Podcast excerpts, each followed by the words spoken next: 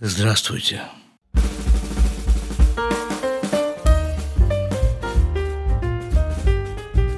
Триста семьдесят четвертый выпуск подкаста из Израиля. У микрофона Шломо Радзинский. Продолжаем серию «Израильская армия глазами родителей». Мой сын уже полтора месяца назад ушел служить в боевую часть армии обороны Израиля.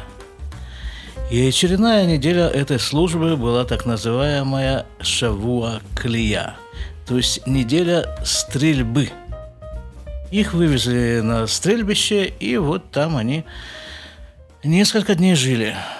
Это было не так сурово, как э, предыдущая неделя Садаут – там все-таки были какие-то навесы, была какая-то тень, были какие-то минимальные бытовые условия.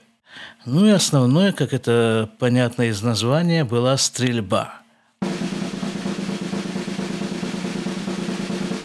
Поскольку это основное вообще занятие, чем их подразделение занимается и будет заниматься, то они отрабатывали самые разнообразные виды стрельбы. Стрельба стоя, стрельба с колена, стрельба лежа, стрельба во время ходьбы, э, стрельба, чередующаяся с такими спринтерскими пробежками.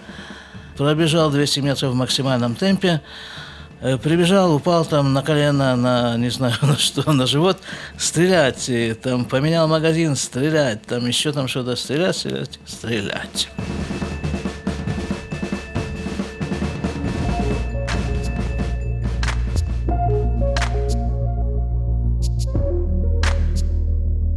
общем, когда он приехал на субботу домой, он показал мне стертый средний палец правой руки.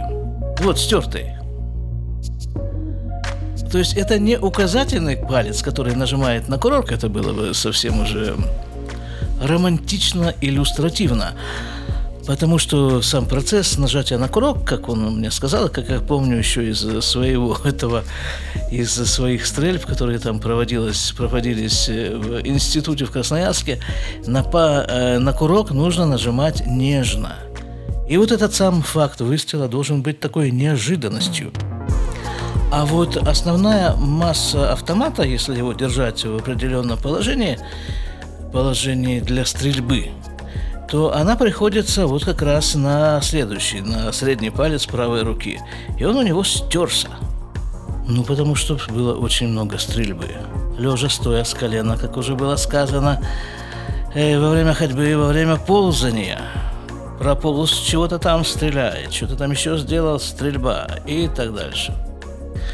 Но в промежутках между стрельбой опять-таки физические тренировки –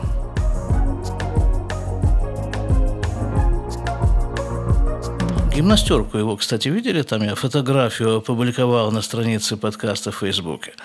Вот такая гимнастерочка. Без подшитого белого подворотничка. Приехал он домой ее постирать. И всю остальную одежду привез постирать тоже. И вот одежда постиралась, и я ее вынес э, во двор, на улицу, чтобы повесить на просушку. Развешиваю я одежду, дохожу до носков, там несколько пар носков его армейских, а в носках застряла куча-куча всяких колючек. Ну, вот эти, знаете, да, травяные такие колючки из засохшей травы. И я ему говорю, ты смотри, сколько у тебя колючек в носках. Он говорит, да, наши командиры говорят, что колючки – это наши самые лучшие друзья. Ну и у меня заняло некоторое время эти все колючки из его носков выковыривать. И вот стою я там, да, выковыриваю колючки и думаю, а ведь я таким образом тоже участвую в обороне Израиля. Ну, кто как может, да, кто бегает и стреляет, а кто из него колючки вытаскивает. Ну, чтобы ему не так колко было бегать и ползать. Да, так с чего я начал? Я спрашиваю его в субботу, вот после всей этой беготни, после всей этой пропитанной просто насквозь, пропитанной под, потом одежды, я ему спрашиваю, а вот скажи мне, а что самое тяжелое для тебя в армии? И что вы думаете, он мне говорит? Не физические нагрузки, хотя это ему тоже тяжело. Но он у меня нормальный, он у меня не самый большой спортсмен. Нормальный парень, да? Э, не супер тренированный. Тяжело их там гоняют, как, э, как не знаю что. Иногда он вечером звонит по телефону, ну, слышно, что просто силы уже просто нету, нету после такого дня тренировок. Так вот я ему спрашиваю, а что тебе тяжело? Я все-таки никак не могу, не могу добраться до этого ответа. Это не вот эти бешеные физические нагрузки, которым их подвергают, и не проживание в казарме, он к этому привык в Ешиве, к этому вот э, общаговскому стилю жизни – и даже не отсутствие телефона, которое им выдают на один час в день. Самое тяжелое, он говорит, это взаимоотношения с командирами –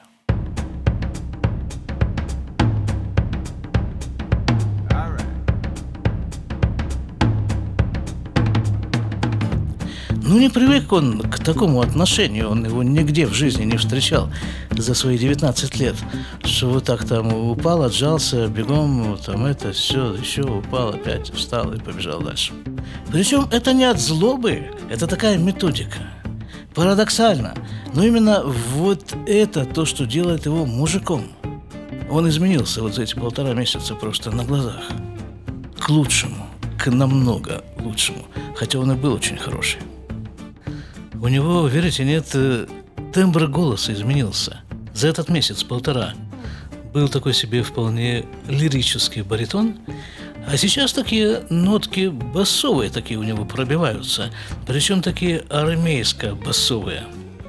Он говорит, что вот эти вот отношения с командирами – это только вот на этот период, 30 э, недель. Это примерно половина этого времени будет э, тиранут, так называемый, не, не знаю, наверное, российский аналог – это курс молодого бойца, а вторая половина этих 30 недель будет э, иммун медкадем, э, продвинутые тренировки. Ну, когда уже они будут специализироваться в своей военной профессии – как, скажем, не просто стрелять, как я себе это представляю, а стрелять в каких-нибудь очень специфических условиях.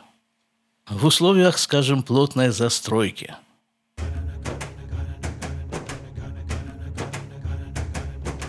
Следующая неделя после этого у них была э, шмира. Это что? Это они учились охранять.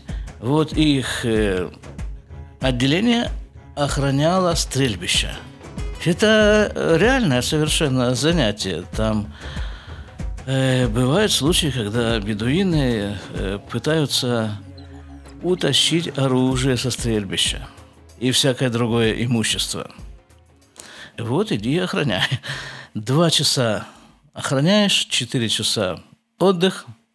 Ну, относительный отдых, конечно, не без того, чтобы тебя погоняли. Два часа охраняешь, четыре часа тебя гоняют. Ну, вот так. И вот такая очень любопытная идея, на мой взгляд, напрашивается. Получается, что человек развивает самые лучшие свои качества в военной обстановке. Кощунственно звучит, да? Но факт. Даже пускай это будет не бой, это подготовка к бою, как это происходит у моего сына. Дай бог, чтобы вообще никакого боя не было, конечно же. Но, но вот, э, но вот такая армейская обстановка выжимает из человека и дает проявиться самым лучшим его качеством. Да даже Бог с ним, с человеком. Вот смотрите, что происходит. Развитие технологий, развитие там вот этого вот всего. Ведь самое, ведь самое активное развитие технологий производит на армейской почве.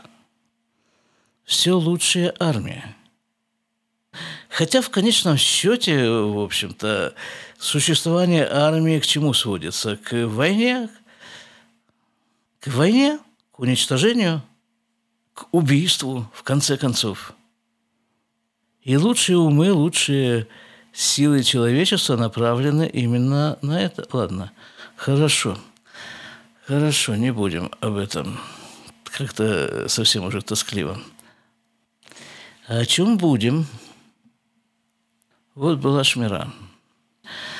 Потом эта охранная неделя закончилась, на субботу их оставили там на базе, они еще там немножко охраняли, Это была прошлая неделя, а на этой неделе их э, опять э, гоняют до потери сознания со всякими физическими там, этими э, упражнениями, преодолением полосы препятствий, там чего-то там. Кстати, вот это самое, да, вот насчет стрельбы. Вот э, с, когда человек ползет с оружием, вот по-вашему, как он ползет с оружием? У меня где-то в голове, в сознании, может быть, из курсов э, этой военной подготовки моей в школе, там, институте, или из фильмов, почему-то такой образ. Вот ползет человек, вот он ползет себе и ползет, да? Правой рукой он держит за ремень автомат. Ну, этот автомат как бы ползет рядом с ним с правой стороны. Если что, значит, он там трах по. И я спросил сына, это так? Не, он говорит, совсем не так. Когда ты ползешь, ты автомат держишь перед собой обеими руками. Вот сначала движется автомат, а потом уже за ним боец. А послезавтра нам всем предстоит Ашбаа, то есть присяга. Нам всем имеется в виду всей семье, потому что в этом деле участвует вся семья. Проходит это на площади возле стены плача. И сосед, вот мой сосед здесь, у него сын в тот же день э, тоже ушел в другую боевую часть армии обороны Израиля, называется Голани. Так, э, ну, буквально мы с ним одновременно отъехали на машинах. Я повез э, своего на один призывной пункт, а он на другой. Так у него эта присяга уже была где-то какое-то время назад. Он говорит, что обязательное условие для присяги нужно взять с собой очень много салфеток. Потому что, говорит, э, трогательная очень вещь. Слезы льются рекой у всей семьи, и тут надо это нужно держать под другой всякие э, впитывающие средства. Ну, вот такая вот у нас служба у всей семьи, у всего народа Израиля. Посмотрим, что будет дальше. Подписывайтесь на подкаст из Израиля во всех э, платформах и аппликациях подкастов. Просто напишите в любой этой системе подкаст из Израиля и подпишитесь. Вы слушали 374 выпуск подкаста из Израиля. Искренне ваш Шломо Родзинский. До свидания.